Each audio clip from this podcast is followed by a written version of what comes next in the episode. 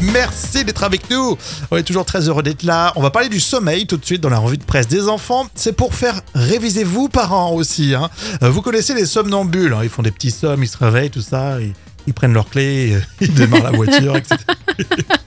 Mais on connaît, on connaît moins les somniloques.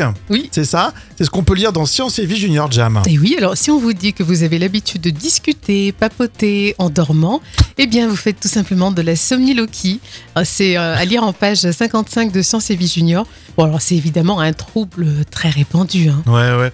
Et, est-ce- et qu'est-ce qui euh, favorise tout ça? Eh ben, parfois c'est le manque de sommeil, c'est aussi le stress, la fatigue ou un bruit qui perturbe, voilà, qu'on entend et qui peut effectivement engendrer de, de la parlotte hein, dans, dans le sommeil. Mhm. Mais dans tous les cas, ce sont que des bribes de phrases qui sont complètement incompréhensibles. Ah, Donc bonne nouvelle, pas de risque de dévoiler un gros secret comme ça. oui, c'est clair.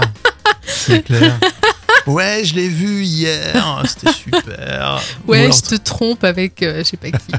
ou alors, euh, ton numéro de carte de crédit. Ouais, c'est clair. Bon, on m'a souvent dit que je, je parlais, euh, je révise mes formules. E égale MC2, tout ça. Ah oui, vachement, ouais. Ouais, c'est ça. T'as le cerveau de Einstein. Est-ce que vous parlez, vous, euh, quand vous êtes en train de dormir, ou votre conjoint, etc. Eh bien, vous nous le dites euh, sur les réseaux, euh, tous ensemble.